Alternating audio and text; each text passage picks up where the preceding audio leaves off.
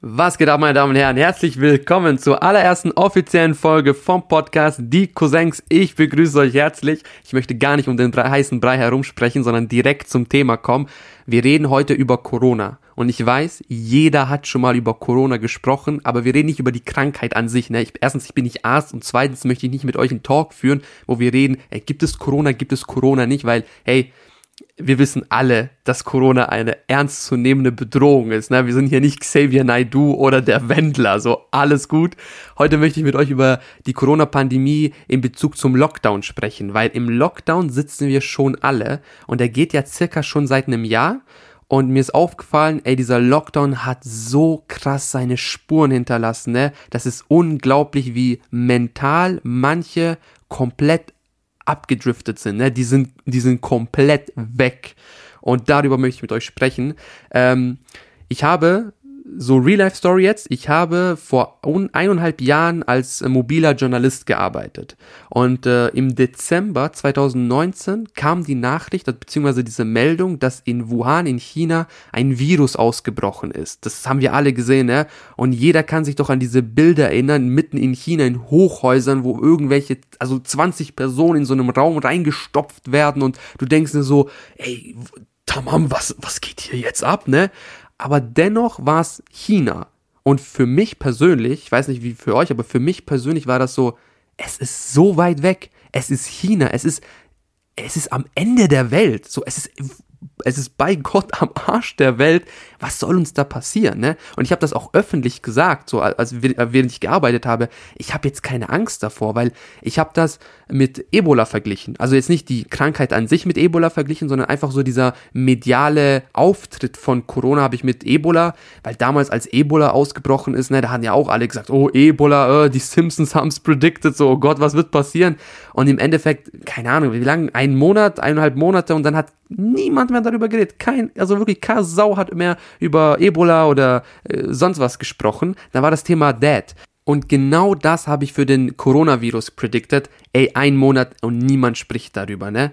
Und dann kam die Meldung, der erste Corona-Fall in Europa, der erste Corona-Fall in Deutschland, der erste Corona-Fall in Österreich.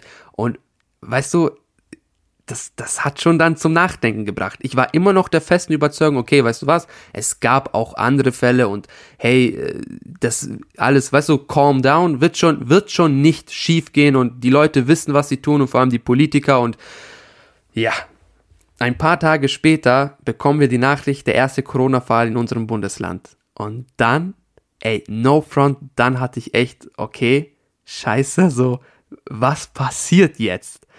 Und ihr müsst wissen, als ich als Journalist gearbeitet habe, haben wir, als, die, als es angefangen hat, äh, eine Live-Sendung auf YouTube und so weiter zu, zu gestalten, von 18 bis 20 Uhr. Und jeden Tag, wirklich jeden Tag kam eine neue Meldung, der hat sich infiziert, das ist passiert, dieses Land ist betroffen, so so viel tausend Leute sind schon infiziert, der und der ist gestorben. Und es hat sich so hoch ge äh, gebaut, ne? Und es hat du hast, du hast kein Ende mehr gesehen. Und ab dem Punkt habe ich so gedacht, so, okay, ganz ehrlich, das ist, das, das ist kein Witz jetzt. Irgendwas passiert hier, was überhaupt nicht witzig ist. Und dann kam der Moment, wo ich mir gedacht habe, scheiße, Alter, jetzt ist, jetzt ist jetzt ist die Scheiße richtig am Dampfen. Aber ihr müsst euch vorstellen, diese Angst Corona, die war noch nicht ganz da. Also die ist noch nicht wirklich angekommen, weil wir dachten uns, okay, es passiert zwar was und hier ist irgendwie, hier ist irgendwas faul, aber so ganz haben wir das nicht gespürt bis zu diesem einen Augenblick. Ne? Ich weiß das ganz genau, das war ein Freitag. Und am Wochenende wollte ich unbedingt was mit Freunden unternehmen. Ich bin rausgegangen und habe ein bisschen mit ein paar Kumpels telefoniert und ich höre so von Weitem, dass mein Chef mich ruft. Und ich dachte mir so, ja, okay, alles klar, weißt du, wird wahrscheinlich äh, so ein Meeting sein äh, wegen heute Abend, dass wir wieder eine Live-Sendung machen, weil neue Corona-Regeln und neue Corona-Fälle bekannt, ge äh, bekannt gegeben worden sind und so weiter. Auf einmal laufe ich ins Büro und ich sehe jeden Mitarbeiter im Besprechungsraum. Und ich denke mir so, okay, alles klar, irgendwas, irgendwas stimmt hier nicht, ne?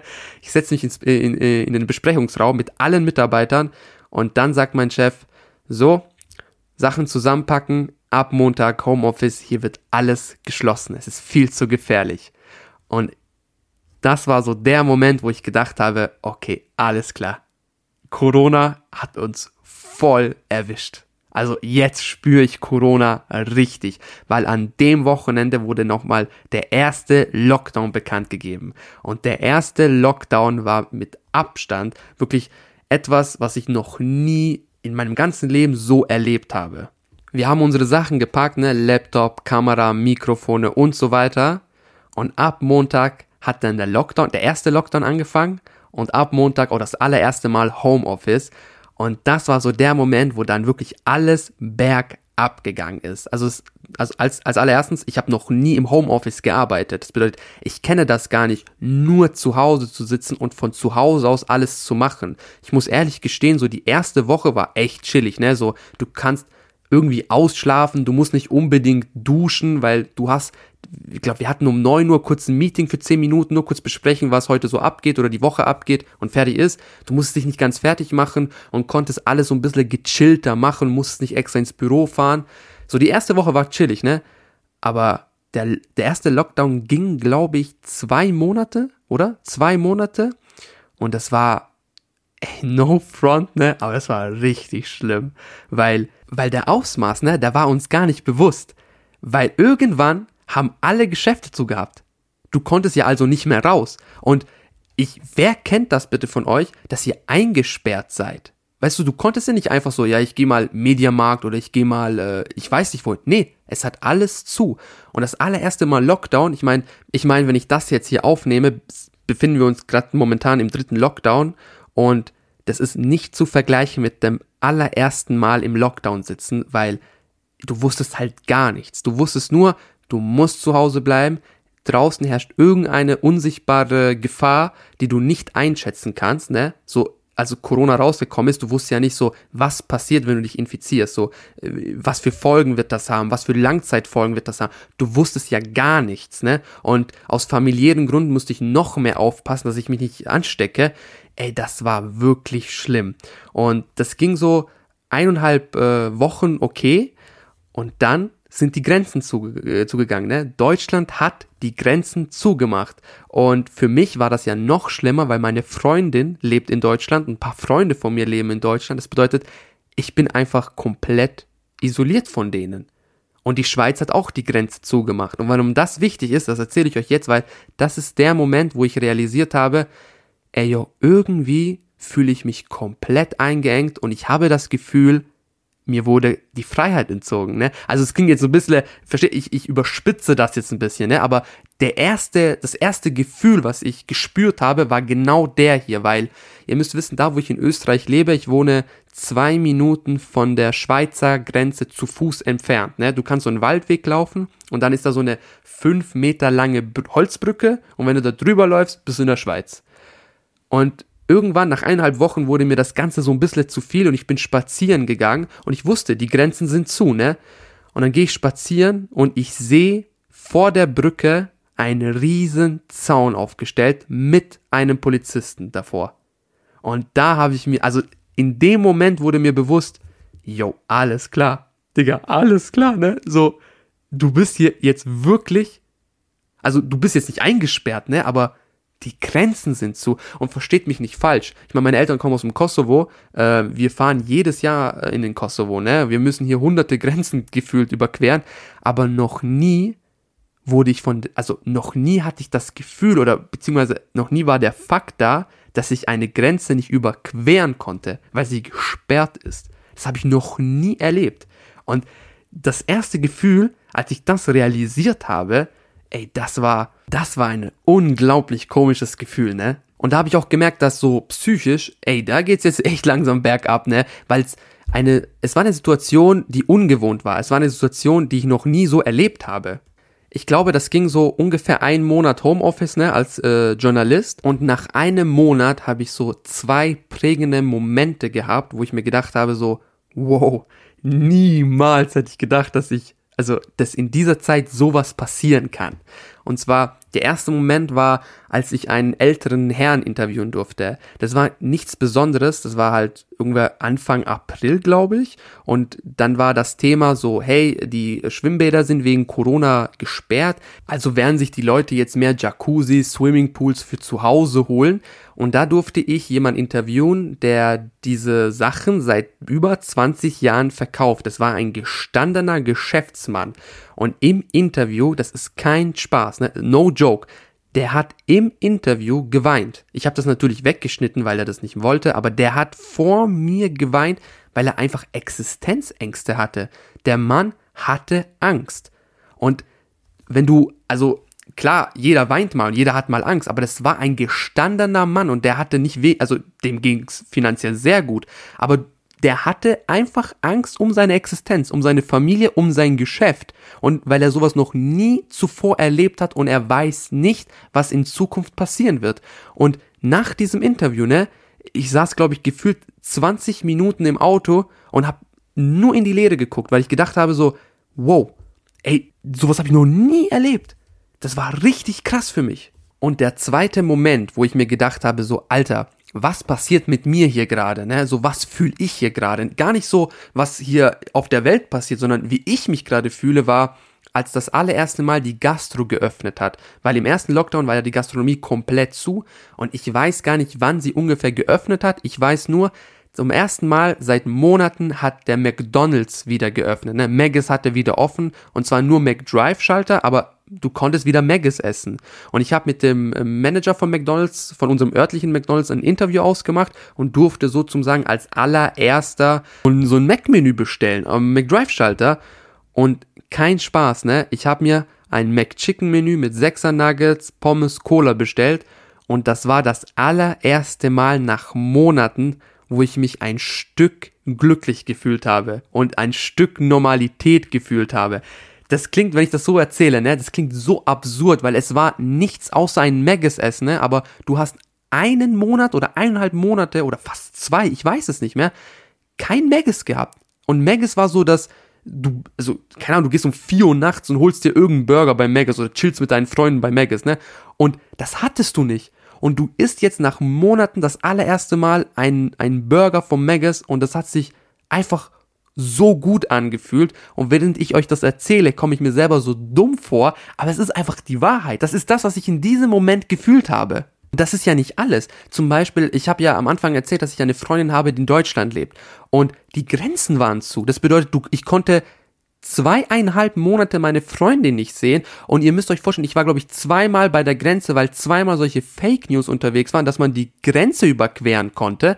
Und das war halt nicht möglich. Und nach zweieinhalb Monaten kam irgendein Abkommen, dass du aus dem Amt hunderttausende Dokumente äh, unterschreiben musst und ausdrucken musst, dass du beweisen kannst, dass du eine Fernbeziehung führst und über die Grenze kommen darfst dieses Gefühl, als ich meine Freundin nach zweieinhalb Monaten wieder getroffen habe, dieses Gefühl, als ich Maggis zum ersten Mal gegessen habe, erst im Nachhinein wurde mir bewusst so, ey, was hat dieser Lockdown mit mir gemacht? Und ich bin mir sicher, was hat dieser Lockdown mit anderen gemacht? Weil ich hatte ja noch das Glück, okay, ich hatte äh, FaceTime mit meiner Freundin, ich hatte Online-Gaming mit meinen Kumpels, ich hatte meine Familie, ich hatte meinen Bruder. Ich war ja nicht ganz alleine, plus noch, ich hatte ja meine Arbeit. Ne? Ich hatte meinen Arbeitskollegen jeden Morgen zehn Minuten via Zoom getroffen.